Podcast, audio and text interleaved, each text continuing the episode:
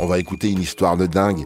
Elle me regarde dans les yeux, elle me dit Quand toi, t'es énervé, toi, tu frappes pas ma fille.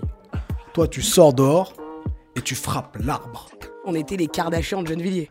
C'est-à-dire qu'on avait de la faïence partout. C'était n'importe quoi. Il y avait ma grand-mère, elle avait un double salon, mais elle avait trois autres salons et on n'avait pas le droit de s'asseoir dessus.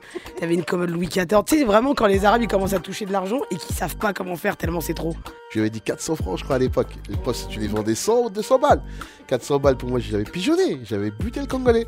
Là, j'ai kiffé. C'est vrai qu'il s'est levé un soir. Il m'a dit Mon capitaine La bataille de Crète est officiellement déclarée J'ai dit, bon, maintenant, on fait quoi? Il te reste quoi dans les poches? Ouais, il reste pas grand chose. Bon, déjà, ils l'ont mis à poil, mais complètement à poil. Enlève ta montre, enlève tes chaussures, enlève tes chaussettes, enlève ton pantalon, enlève ton calbon.